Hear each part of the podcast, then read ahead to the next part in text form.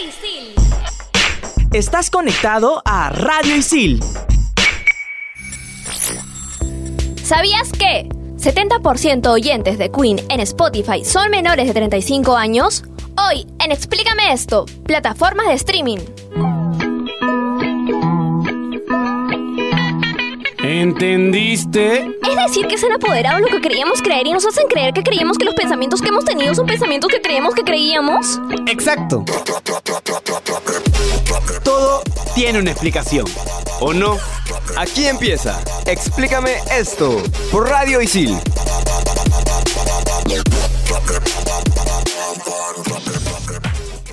Hola, hola, bienvenidos a un programa más de Explícame esto. Yo soy Claudia de la carrera de Comunicaciones y como todos los programas, no me encuentro sola. ¿Qué tal chicos? Les saluda Martín Zúñiga de Periodismo Deportivo. Y yo soy Sibila, su rockerita de comunicaciones, súper contenta de estar en otro episodio más con ustedes. Otro episodio donde también les acompaña Renzo Rostein de Periodismo Deportivo. Y ya hablando de episodios, el tema de hoy... Espera, déjame parar el Spotify. Exactamente, vamos a hablar de todas las plataformas de streaming, incluyendo Spotify, Netflix, etc, etc, porque es necesario saber cómo surge todo esto y cómo funciona. Ajá, y que consume nuestro día a día. Y nuestros Y megas. nuestras noches también.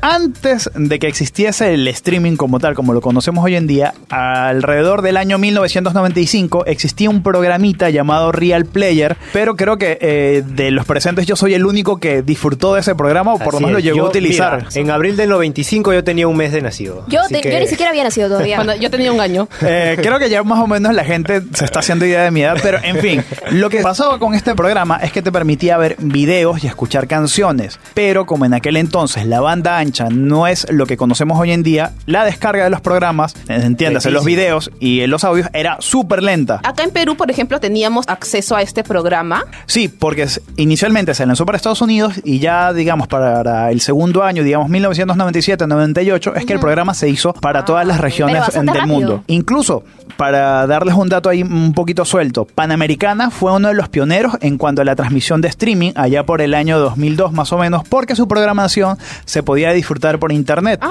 mira Cuando tú. existía Wow. Internet Explorer en aquellos años. Wow. Más respeto, yo sigo usando Internet Explorer en la chamba. Ok, Por favor. bueno, no entremos en esos detalles, pero tenías que descargarte el programa para poder visualizar el contenido de Panamericana Televisión. Wow. Yo lo veía por televisión, o sea, sí me acuerdo de estos programas. Ey, pero- estaba en Venezuela, no podía verlo, no tenía cable. Buen punto. ¿De dónde viene la palabra streaming? Bueno, en español significa transmisión y es justamente la transmisión o distribución digital de contenido multimedia a través de una red de computadoras. Es simplemente la tecnología que nos permite ver un archivo de audio o video directamente desde internet en una página sin tener la necesidad de descargarlo. ¿Cómo así? ¿Cómo funciona esto? ¿Cómo funciona el streaming? Tiene cuatro fases importantes. Primero es conexión con el servidor. El productor cliente conecta con el servidor remoto y este comienza a enviarle el archivo. Luego existe un buffer. El cliente empieza a recibir el fichero y construye un buffer o almacén donde empieza a guardarlo. ¿Y qué es un buffer? Es un archivo temporal, una como una precarga. Es como una memoria de almacenamiento. Exacto. Es la barrita esa que va cargando, ¿no? Cuando pones el video, por ejemplo, en YouTube y te sale una barrita ploma barra- que va exacto, cargando. Y que puedes ir viendo sin que necesariamente comience. Precisamente esa barrita.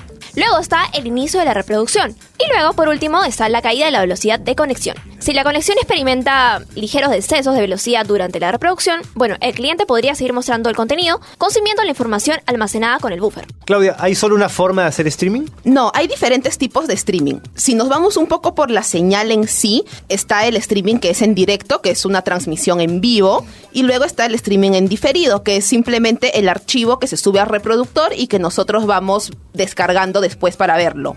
Claro. Eso es por un lado, pero si nos vamos al tipo de servidor, por ejemplo, al lugar donde nosotros bajamos el streaming o escuchamos. Al origen. Al origen, por decirlo de alguna forma, tenemos también dos tipos. La descarga progresiva, que es lo que usan los servidores web, básicamente la mayoría de páginas de streaming que nosotros usamos, donde el archivo está especialmente empaquetado para ser reproducido y no necesita descargarse. Por otro lado está la transmisión por secuencias, que son servidores multimedia, donde sí se descarga el archivo para nosotros recién poder escucharlo o verlo. Ahí, por ejemplo, podría entrar, eh, no sé si han visto Popcorn Time, que es para ver películas. Exactamente. ¿no? Este Popcorn Time era tipo un, un tipo Netflix. Netflix, solamente demorarte un tiempo en el que tenía que cargar Claro. toda la película y luego recién podías verla. Es más, Ah, la sé película se te queda guardada ahí. Ah, se quedaba guardada, claro, claro, exacto. recuerdo eso. Eh, ¿Qué se necesita para hacer un streaming, chicos? Principalmente un proveedor gratuito o uno de pago, generalmente son de pago. Y bueno, equipos de alta tecnología eh, que permitan capturar una señal de audio y video y enviarla a tu proveedor de streaming para que se pueda visualizar desde internet. Y algún software que codifique la señal de audio y video y que establezca la conexión con el servidor.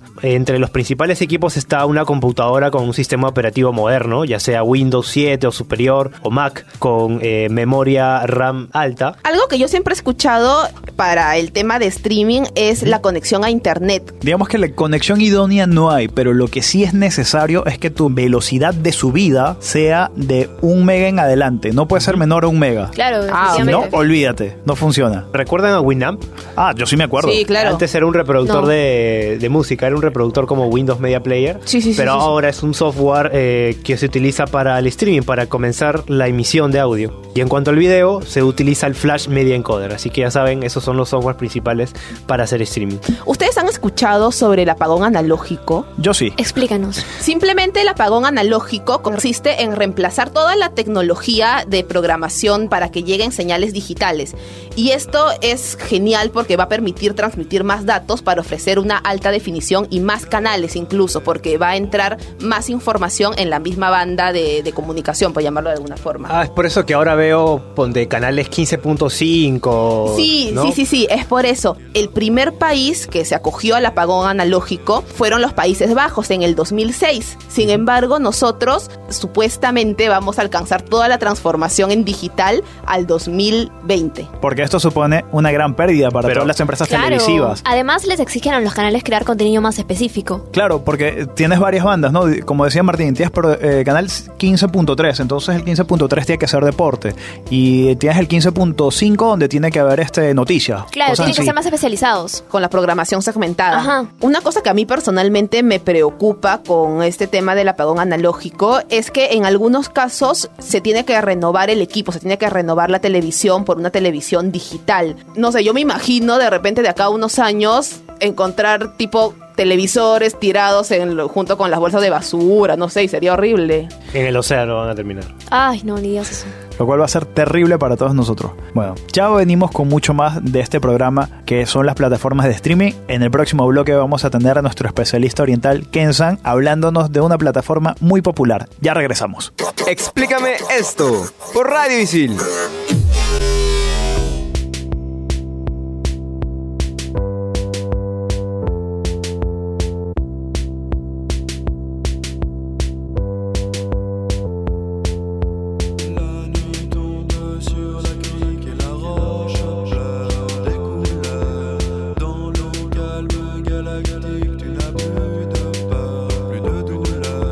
Aquí en Explícame esto con nuestro experto oriental Ken. Bienvenido Ken. Hi.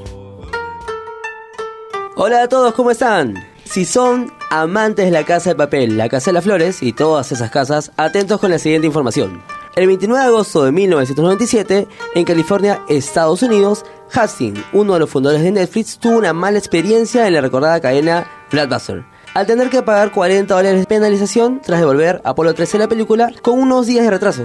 Esto reforzó la idea de Reed Hastings junto con Mart de hacer un producto de comercio electrónico siendo las películas en DVD y que no cobrara multas. Interesante. Al principio fue un club virtual en donde los usuarios podrían apreciar de las películas a través de la plataforma en línea y luego entregadas mediante correo postal. Ah, curiosamente, Blockbuster tuvo la oportunidad de comprar Netflix. Imaginan el negociazo que se hubiera hecho. Pero no se hizo y Blockbuster quebró. Oh, Grandes ideas de negocio que no fueron tomadas en cuenta. Bueno, desde finales del 2010 es que disfrutamos de Netflix vía streaming en casi todo el mundo, menos en China. Qué extraño. Ay, qué pena por ti, Ken. No, porque lo mío no es de China, es de Japón, no te equivoques. Y decía que se puede reproducir en cualquier dispositivo celular y o tablets. Solo es necesario contar con una buena red de internet y sobre todo pagar la suscripción mensual. Paguen pues. Claudia, por favor. Paga. ¿Qué es eso? ¿Suscripción? ¿Qué es eso? Así como suscríbete a arroba Pequentaki y ahí nos vemos en un nuevo capítulo de Explícame esto. Muchísimas gracias, Ken. Arigato. Arigato gozaimasu. ¡Arigato! Y justamente en Netflix, Friends, la serie... No, Martínez, Friends. Ah, ok. Ya veo por qué hablaste inglés, ¿no? Bueno, Friends sigue siendo una de las series más maratoneadas en la plataforma y es por eso que Netflix eh, le pagó a Warner eh, 100 millones de dólares por un año más de derechos contra 30 millones del año pasado. O sea, imagínense, eh, incluso se cree que con esos 100 millones HBO hace una temporada de Game of Thrones. Ok. I'll be there for you. Nunca vi Friends. Sigamos. con- Sigamos, sigamos. Bueno, está Porque en también hay Netflix, otras aprovechala. plataformas, ¿no? Pero bueno, ahora, también ajá. hay plataformas de streaming de audio. Lo mejor. Y la más supuesto. popular es Spotify. Spotify es una aplicación multiplataforma empleada para la reproducción de música vía streaming. Este programa se lanzó ya hace unos años, más o menos en el 2008. Spotify es de las pocas empresas tecnológicas más importantes del mundo que no nacieron en Estados Unidos, sino ¿De dónde es? en Estocolmo, Suecia.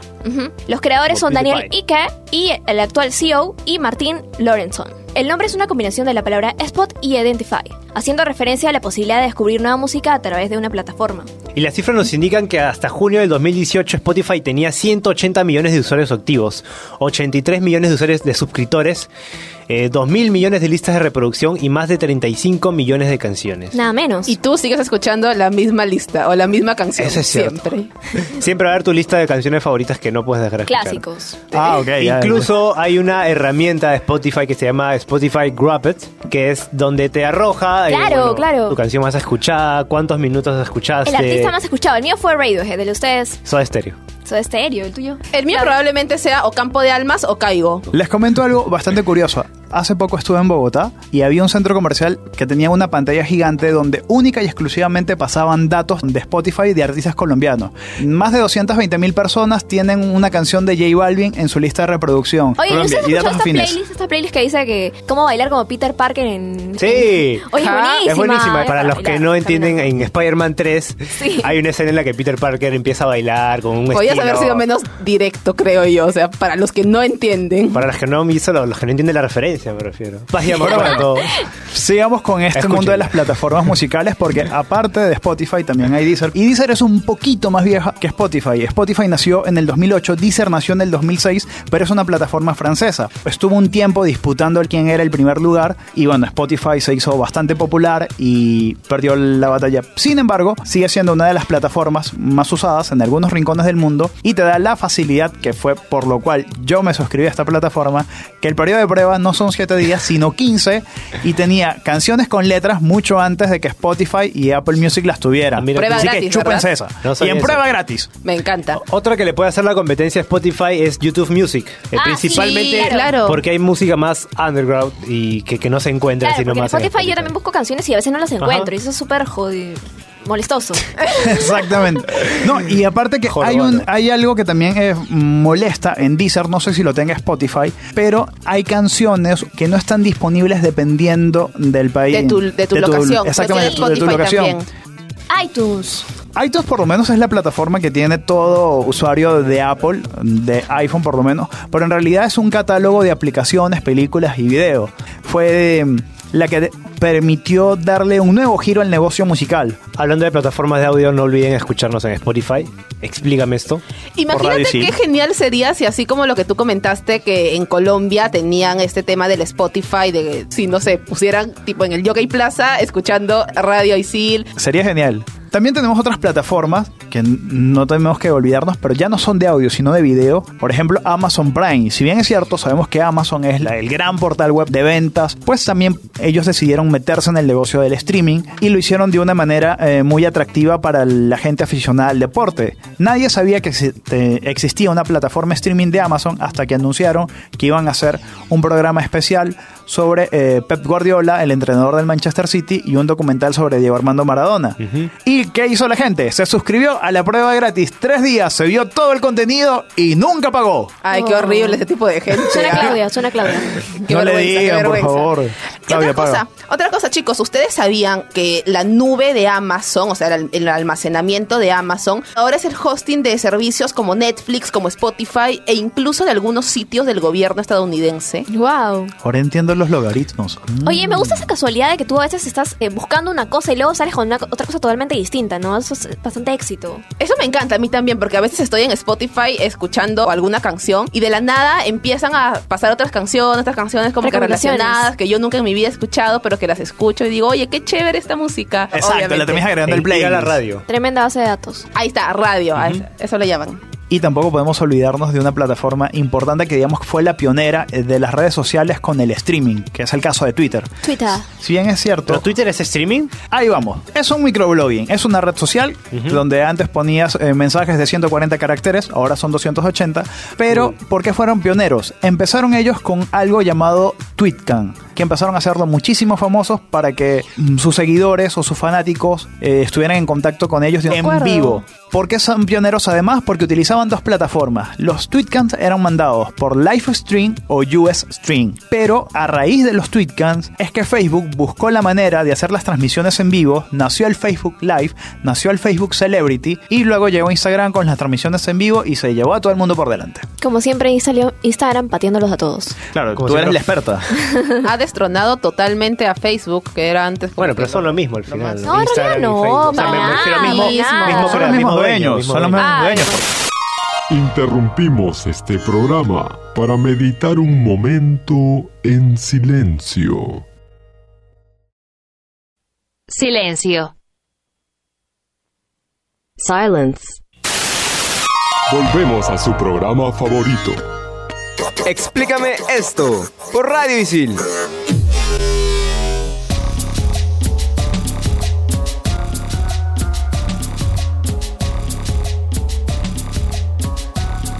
Y volvemos aquí en Explícame esto, chicos. Les hago una pregunta. ¿Alguien tiene Movistar en sus casas o DirecTV? Movistar. Bueno, entonces automáticamente tienen Movistar Play y DirecTV Play, que es una plataforma donde pueden ver eh, los programas en vivo que se ven en la televisión, los Simpsons, todas las temporadas que quieran. Pueden ver eh, los partidos de la Champions, la NBA. Para los amantes del deporte, Renzo, eh, DirecTV Play y Movistar Play son súper útiles. Y en Anótalo. 4K y en HD. Yes. Buenísimos. Bueno, eh, y también para comentarles que en este 2019 van a llegar con toda la competencia de Warner, de Disney, HBO, así que Netflix ya no va a estar tan solito que digamos. ¿Bajarán los precios de suscripciones de Netflix? Puede ser. Va a poder pagar. Suscribir. Y hablando justamente de suscripciones, de pagos y demás cosas, tenemos nuestro top 5 el día de hoy que llega a cargo de... mm, Así es, chicos, les traemos un top 5, mejor dicho, un top 5 bastante bueno porque son los tipos de usuarios en Netflix. Así que comenzamos. más de uno se va a sentir Aludido. aludido.